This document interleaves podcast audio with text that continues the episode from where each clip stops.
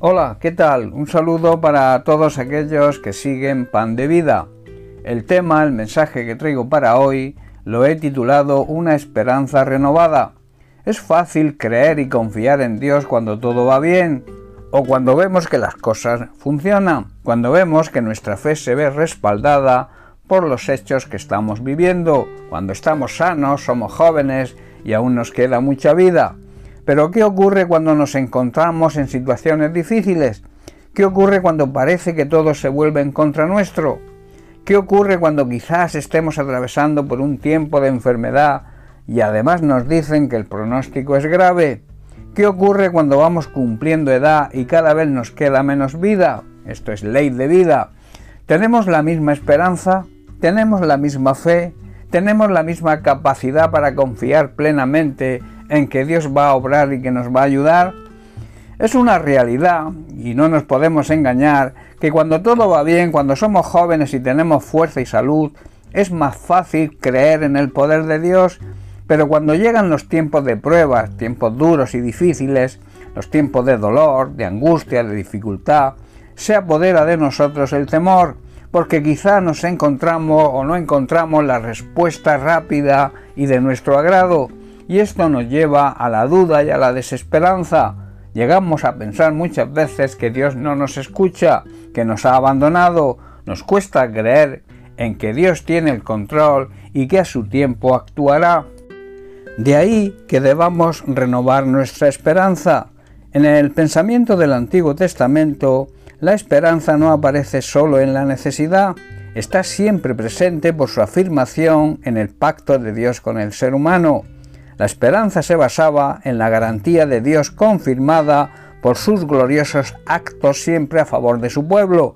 Hoy sería con su iglesia, la cual también tiene la garantía, la certeza de que Dios cumple sus promesas y sus compromisos con su iglesia.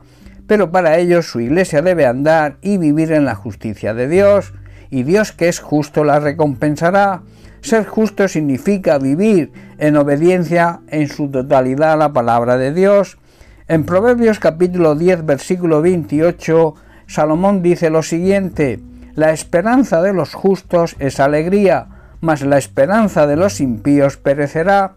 El justo tiene plena esperanza y ésta se convertirá en alegría. La esperanza de la persona justa trae gozo y felicidad, pero las expectativas de los perversos, de los que disfrutan haciendo daño, nunca darán resultado. La renovación de nuestra esperanza es una necesidad.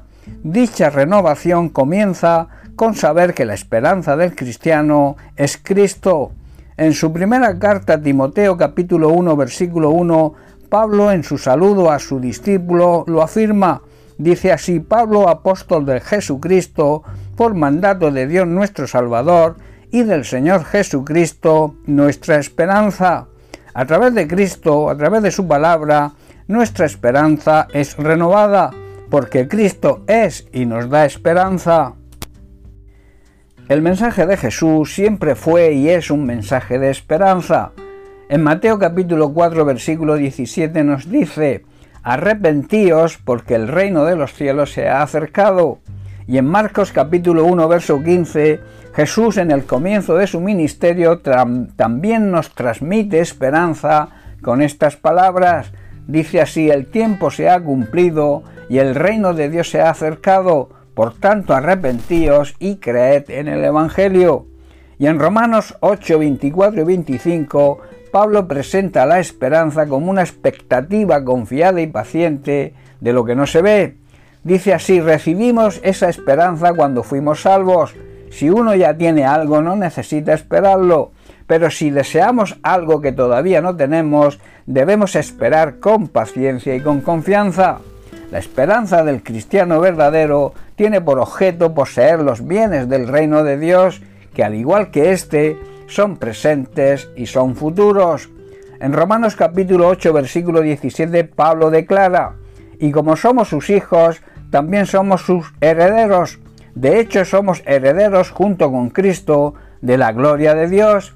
Pero si vamos a participar de su gloria, también debemos participar de su sufrimiento.